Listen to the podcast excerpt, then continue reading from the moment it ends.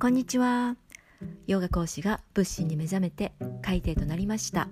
美福恵子です。皆さんお元気？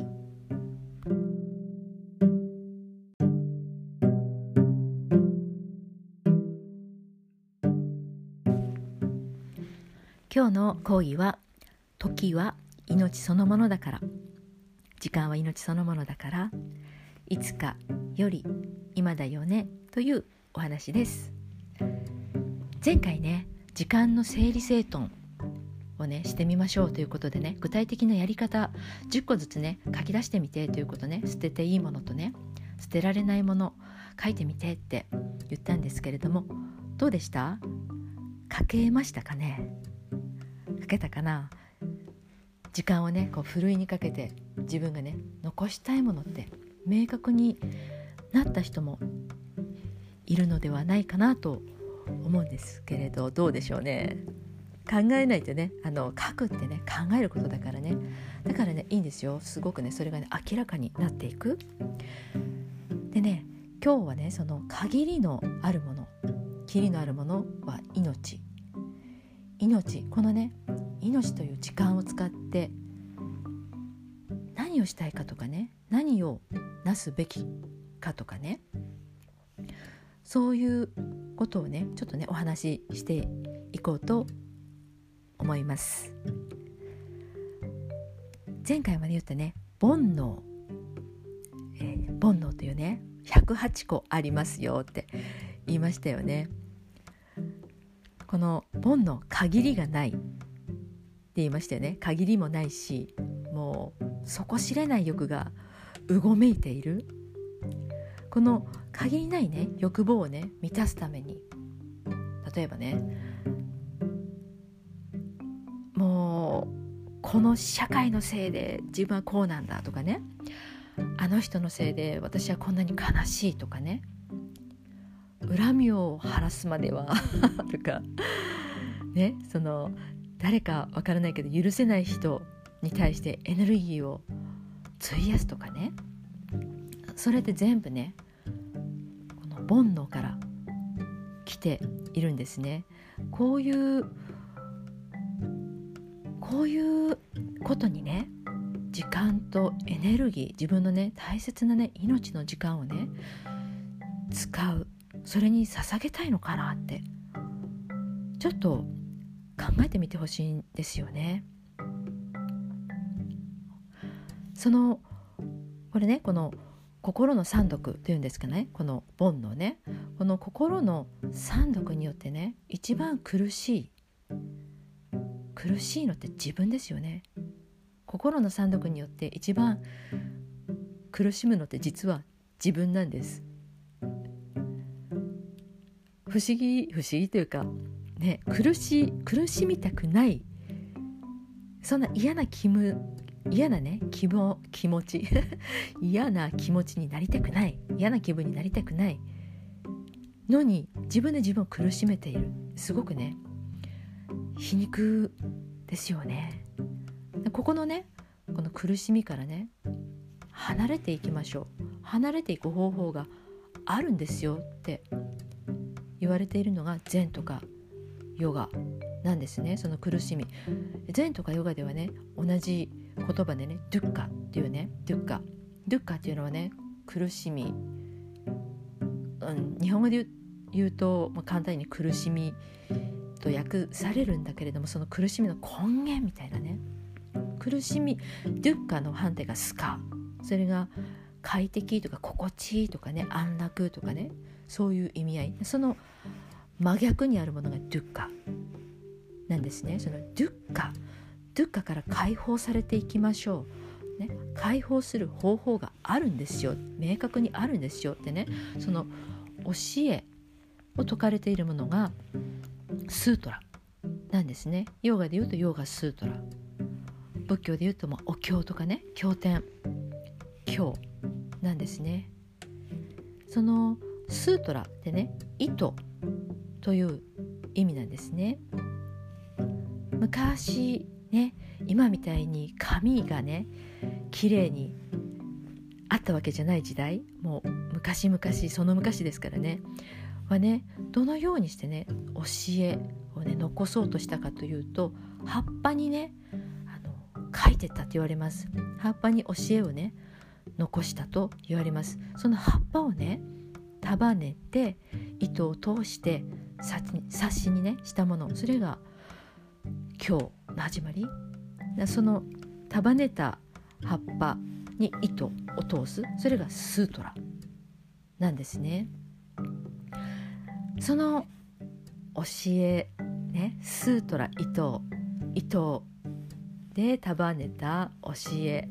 そこに自分の学びとか経験っていう横糸を絡ませていったらすごく丈夫な織物になると思いませんか？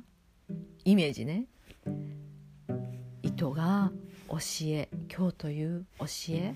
そこにその教えを知ってあやってみよう実践してみようというね自分の経験横糸をね絡ませていく。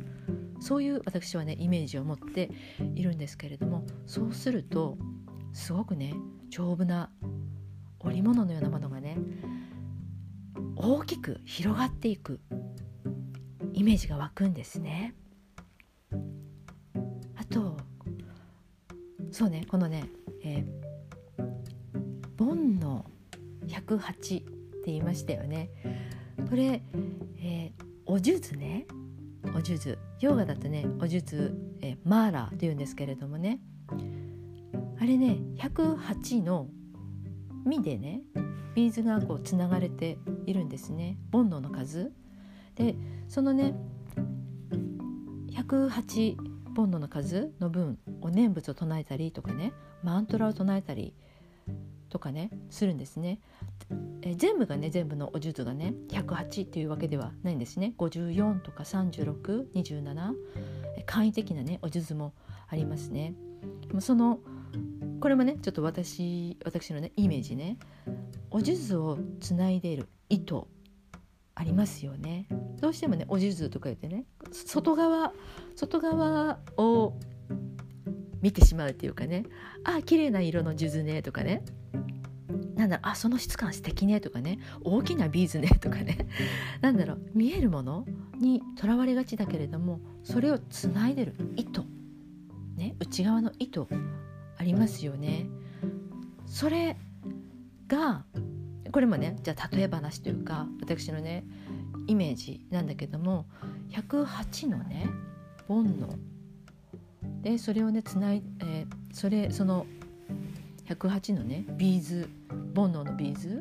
これをね全部つなぎ合わせてコンプリートみたいなね自分の欲をね満たすために例えば1年に1個自分のね欲をね満たすためにこれをやろうとかね。今年は絶対にこの許せない人に対してねなんとかもうギャフンと言わせてやるんだみたいなねそのためにねこの1年間はね私はエネルギーを費やすみたいな分かんない。そんな人いるのかな分かんないけども、まあ、そういうことで一つ。そして次の年はお金をね今はねもうすごく稼ぎたいから家族とね過ごす時間も犠牲にしてもしょうがない。だから今年はそれをやるんだ。でそんな風にしてねまた違うビーズをつないでいく。でもそれうまくうまくいくというかね全部コンプリートしてね108歳わかんないけどそんなのわからないですよね。だって命っていつ終わるかわからないから。ね。だからねあの多くの人で自分がなすべきこととかねなさないで終わっていてしまうことが多いと思うんですね。だから早いうちにね自分がね何をしたいかとかね命の意図ってどんどん短くなるから。だからそこにねどんなビーズを選んでねつないでいくのか。ですごくね大切。なことと思うんですね。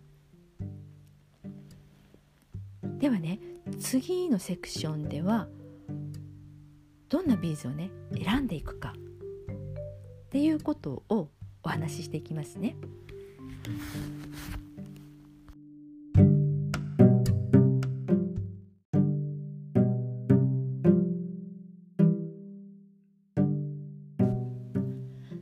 それでは命の糸は短くなるからどんなビーズを選んでつないでいくのかというお話です。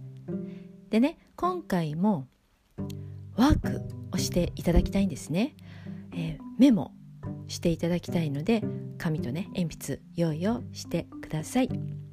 そしてね今回はね書いていただくものね3つのセクションに分けてもらいます。1つ目のねセクションにはね絶対にやらなければいけないもの。それをね全部書き出してほしいんですね。やらなければいけないものね。数全然関係ないです。全部書く。で2つ目のセクション。そこにはやめたいこと。やめたいことを全部書き出す。で3つ目のねセクション。そこにはねやってみたいこと。やりたいことを全部書き出す。3つに分けて1つ目がやらなければいけないもの。2つ目がやめたいこと。そして3つ目がやってみたいやりたいこと。これをね書き出してほしいんですね。そしてね書き出せたらそこからね今度は優先順位の高いものから並べていくんです。だからね頭の中でねぼんやりね漠然とね考えるのでなくて言語化してねそれをね可視化する。明確にする。そして優先順位の高い方から並べてそれをねやっていく。それがねビーズね。あなたにとってのビーズ。何を選んでつないでいくか。命のね糸にねつないでいくものになっていくんですね。そしてねあのー、このねアロハな禅ヨガアカデミア入学してくださったね皆さんはもうご存知だと思いますが座禅会をしていきます。なんで？なぜ？なぜか？なぜかというとねだってそれはね禅でもヨガでもねデュッカデュッカ苦しみって言いましたよねデュッカから離れる方法ってあるんですよって教えられてるんですね明確にでそれはこうこうこうですよってそれがスートラにねいろんなねこと書かれていますその中の方法の一つとしてね座禅どちらもね禅でもヨガでも言われています座禅ただ座ることこのアカデミアにね入学されたということはね心のどこかでね幸せになりたいとかね。もう苦しみから解放されたいとかね。本当のね心の安心を得たいとかね。そういう思いがあってね入ってこられたんだと思うんですね。そうしたらねその教え教えっていうものスートラね前回でしたっけ？前々回だったかな？もうヨガヨガに関してはもうインダス文明の頃からって言われてます。もう返事だろうですよ。ね、そこからずっとこう来てね。で壁画とかに瞑想している人の、ね、絵が描かれてたとかね、まあ、それはねわからないです。諸説あるのかもしれませんけれども。でもねそういうね昔々からね受け継がれてきたもの教えとしてね受け継がれてるっていうことは普遍性があるんですよね苦しみから解放される方法がこれなんですよって。一回限りじゃなくて普遍的なもの。だから現代にも教えが受け継がれているんですね。そうしたらそれを知ったのならばやらないリスクの方が高いって思いませんか？私はそう思うんですね。だからねあのいつかやりたいとか、ね、いつか時間があったらやろうとかでなくてね時間を作ってやってみる、ね、やるやるリスクよりやらないリスクの方が高いんですよ。というのもね命の糸命の糸はどんどんどんどん短くなっていくしそれなのにねそれなのにっていうか人生のホームワークってどんどん増えていくんですね。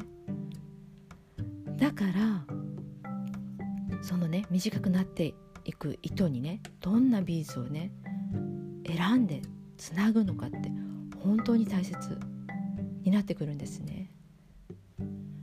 だからそうねいつかいつか時間ができていつかお金が貯まったらこんなことをしよう。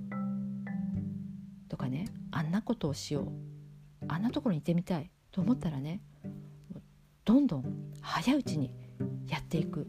やっぱりね初めてやることとかね挑戦すること知らないこと不安ですよね怖いですよね。そうチャレンジするってやっぱりどうしてもそういうね気持ちが出てくる。だからね言い訳したくなるいつかというね言葉で言い訳してしまう。だけどそういうねチャレンジするとかね飛び込むリスクよりやらなかったことの方のねリスクの方が高くなる。言ってること伝わってるといいんですがそうそうあの瞑想瞑想で思い出してしまったんですけどね。あの私のねヨガ教室のところね時々何て言うんだろう DM みたいなのねどこからともなく来るんですね。で最近ねちょっと面白いなって思ったのがねあなたも何でしたっけねあなたも瞑想インストラクターになれる って書いてあってね。でたった2ヶ月で未経験 OK みたいに書いてあるんですよね。もうそれ見た時にちょっと私ね吹き出しそうになってね。まあねそんなねなんか瞑想インストラクター。未経験でも大丈夫。たった2ヶ月とかね。昔の先人たちがねそれをね見たり聞いたりしたらねもうへそが茶を沸かすみたいなね感じですよね。えー、話がねちょっとねまたそれてしまったんですが、えー、というわけでねあの座禅していきますよ。でそのね座禅の方法とかはねまた配信していきます。今日もねなんだかんだでちょっと長くなってしまいましたね、えー、本日もお耳を傾けていただき大変嬉しく存じますナマステ Thank you. アロハバイバイ